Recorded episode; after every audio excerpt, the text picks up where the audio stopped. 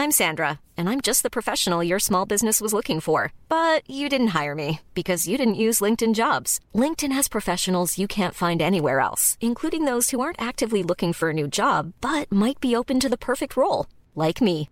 In a given month, over 70% of LinkedIn users don't visit other leading job sites. So if you're not looking on LinkedIn, you'll miss out on great candidates like Sandra. Start hiring professionals like a professional. Post your free job on linkedin.com slash spoken today. Many of us have those stubborn pounds that seem impossible to lose, no matter how good we eat or how hard we work out. My solution is PlushCare. PlushCare is a leading telehealth provider with doctors who are there for you day and night to partner with you in your weight loss journey. They can prescribe FDA-approved weight loss medications like Wagovi and Zepbound for those who qualify. Plus, they accept most insurance plans. To get started, visit plushcare.com slash weight loss. That's plushcare.com slash weight loss.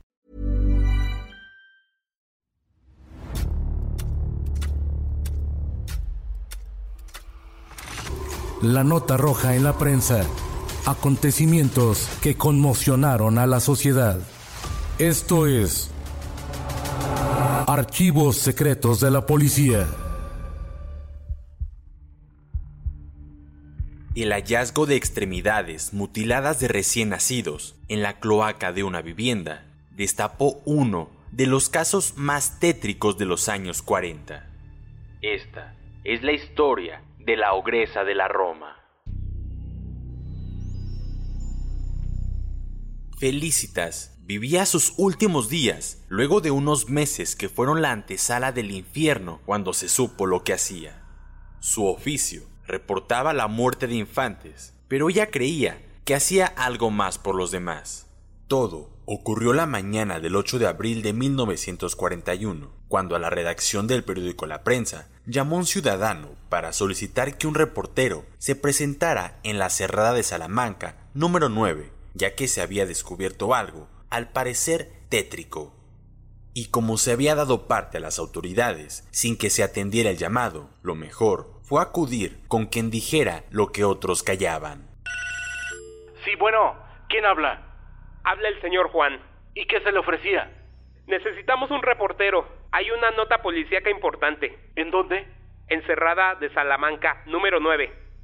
Los emisarios de la prensa salieron casi corriendo del edificio para dirigirse al sitio donde se les requería.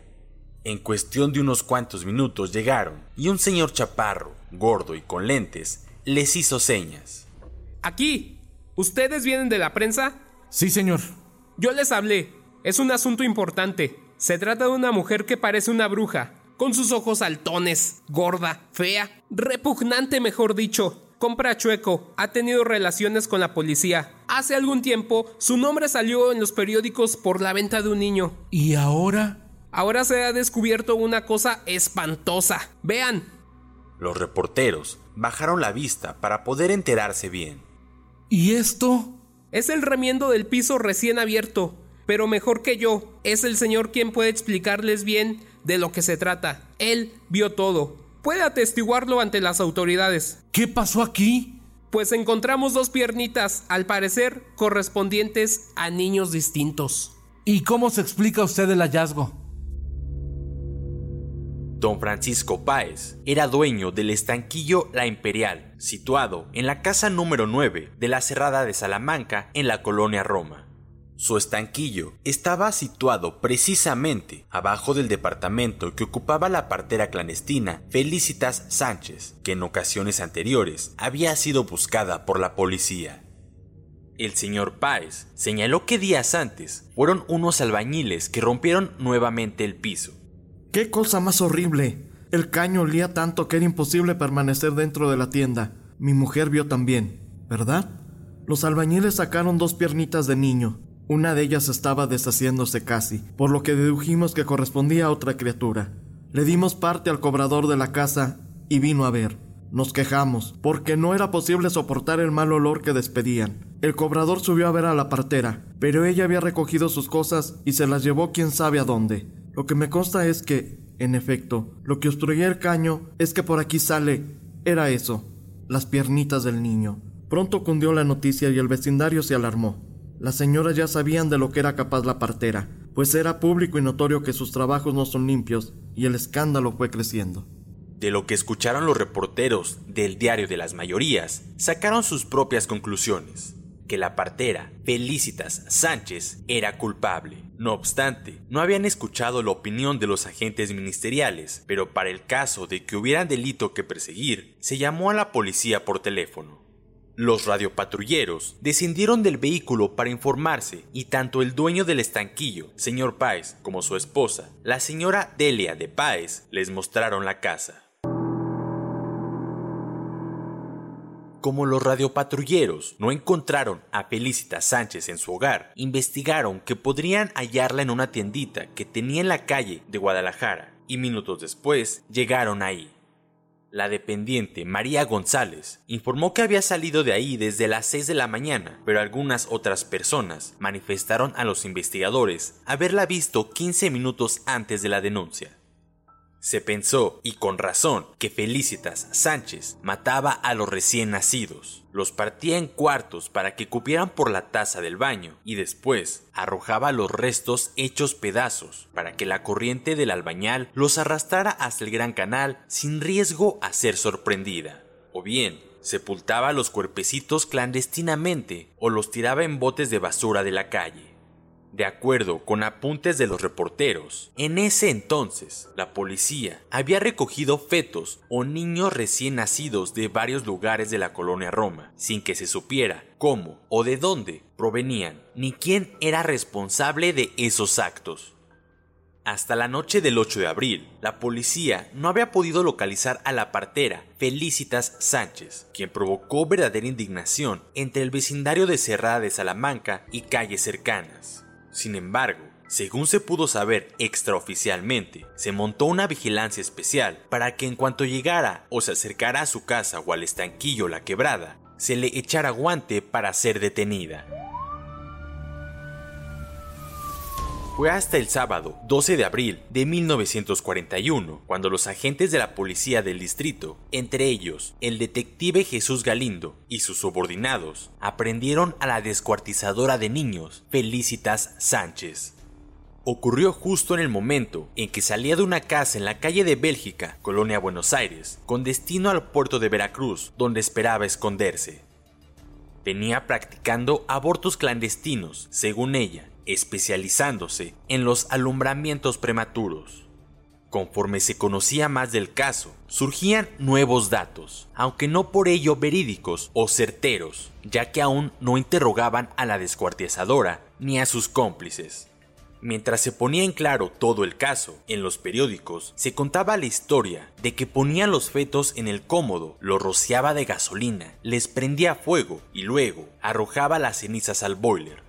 Otras veces destazaba a los niños y los echaba por la coladera, siendo por esto que llegó a taparse el caño del desagüe de la casa número 9 de la Cerrada de Salamanca.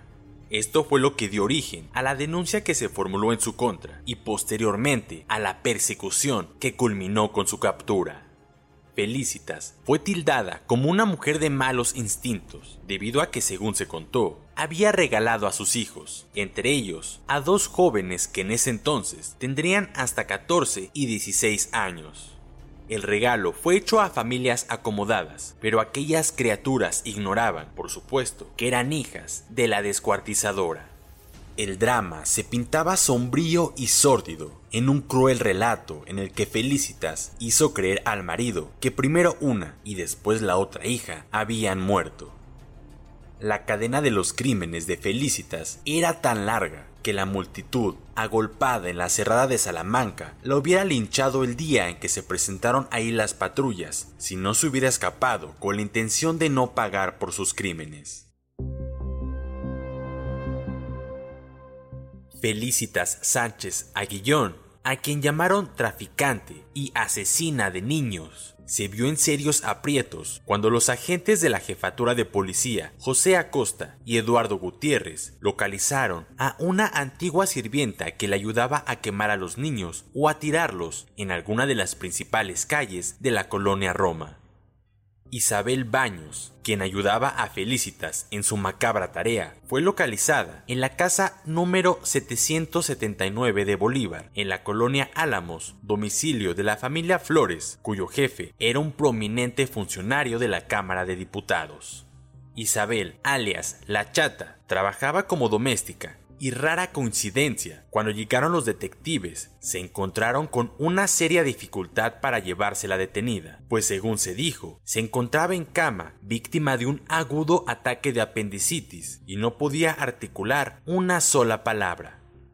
La chata, según se sabía, estaba dispuesta a decir todo lo que sabía en relación con las criminales actividades que se desarrollaban en la maternidad disimulada que existía en la cerrada de Salamanca número 6.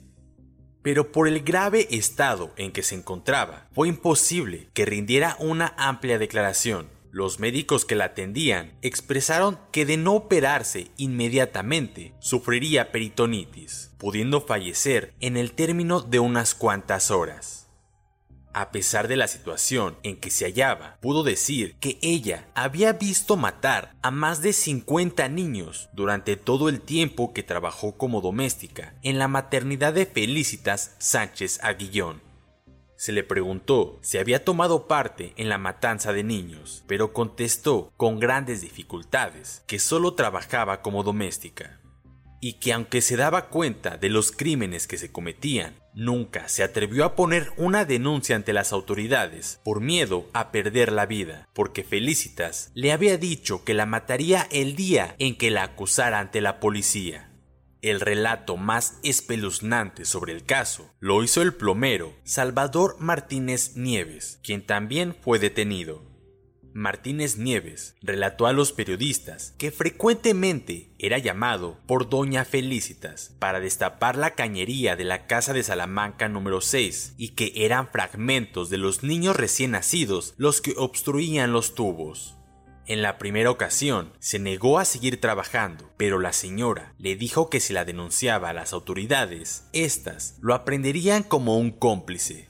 Por otra parte, Conde Santos fue testigo de que tanto Felicitas como la criada Isabel Baños y el amante de esta, Fernando o Armando Domínguez, salían en el automóvil de este a recorrer las principales calles de la colonia Roma en donde arrojaban pequeños bultos que resultaron ser los fetos que no podían quemar en el boiler del baño, o bien que eran sumamente grandes para descuartizarlos y arrojarlos por las cloacas. Una vez deshecha toda la trama que se había forjado sobre las punibles actividades, quedaron detenidos en los separos de la sexta delegación el jovencito Carlos Conde Santos, quien trabajó al servicio de Felicitas Sánchez Aguillón, también fue detenida Agustina Palomares, Fernando o Armando Domínguez, Salvador Martínez Nieves, el plomero, y Alberto o Roberto Sánchez, amante de Felicitas.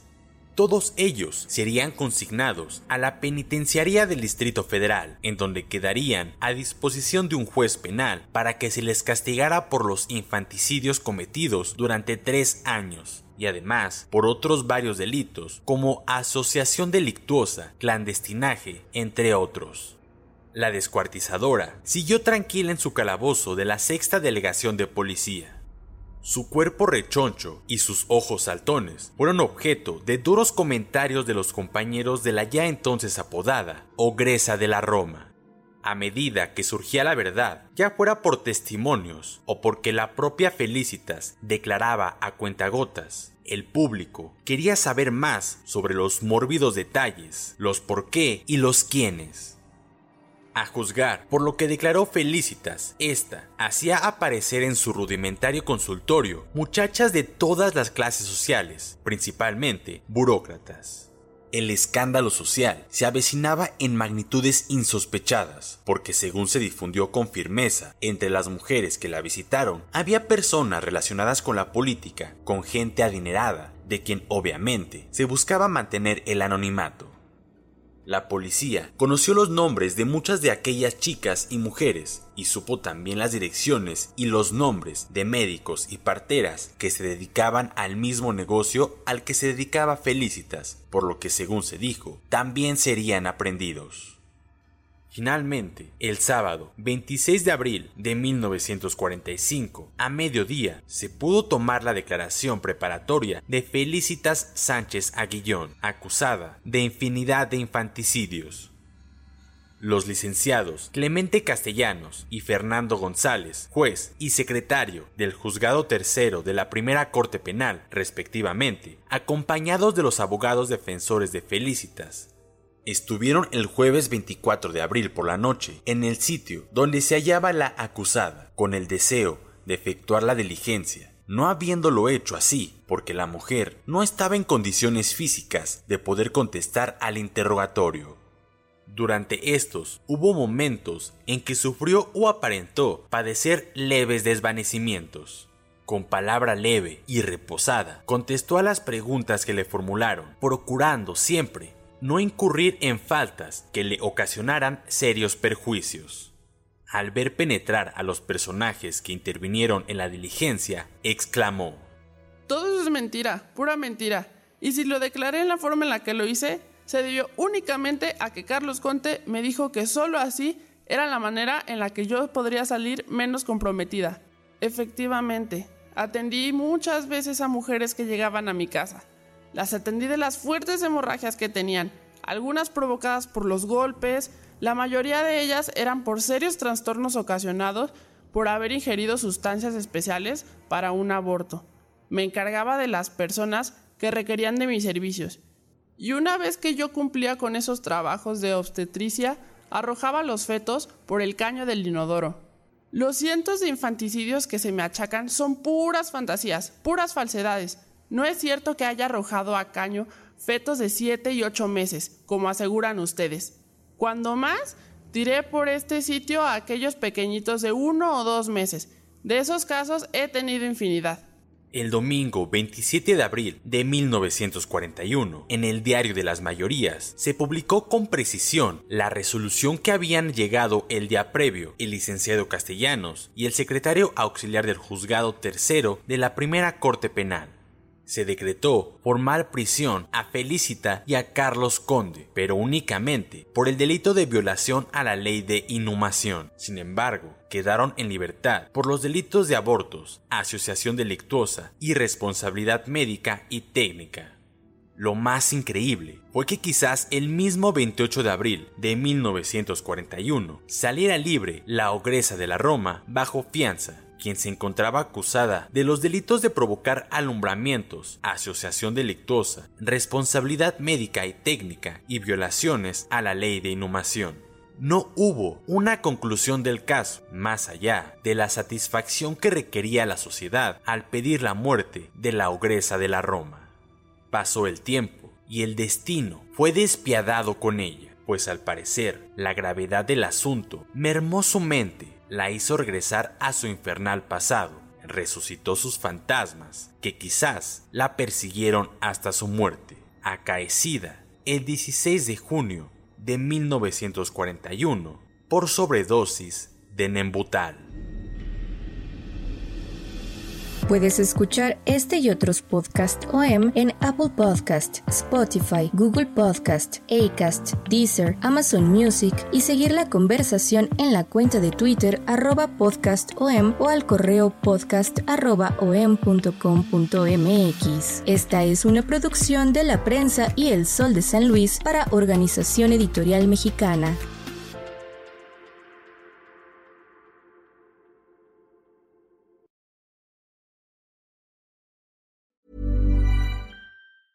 Nada une más a la familia que los deliciosos huevos de Eggland's Best. Nos encanta su sabor, siempre delicioso y fresco de granja, además de la mejor nutrición, como 6 veces más vitamina D, 10 veces más vitamina E y 25% menos de grasa saturada que los huevos regulares. Con Eggland's Best puedes estar segura de que estás obteniendo lo mejor. Eggland's Best, mejor sabor, mejor nutrición mejores huevos. Visita eclanspest.com para más información. ACAST powers the world's best podcasts. Here's a show that we recommend. Are you a reality TV junkie? Do you ever think, dang, I wish I had someone to talk to about all the trash TV that I watch? Well, look no further, garbage lover, because Reality Gaze is a podcast for you. Hello, I'm Maddie. And I'm Poodle, and we're the Reality Gaze. We talk about all your favorite unscripted shows like The Golden Bachelor, Love is Blind, and TLC's big, messy behemoth 90 Day Fiancé. And if you're driving to work, folding laundry, or just pretending to listen to your husband talk about sports, just put on the pod, and you've instantly got two gay besties spilling all the tea and reading these people for filth. So come at us, y'all. Find Reality Gaze wherever you listen to podcasts.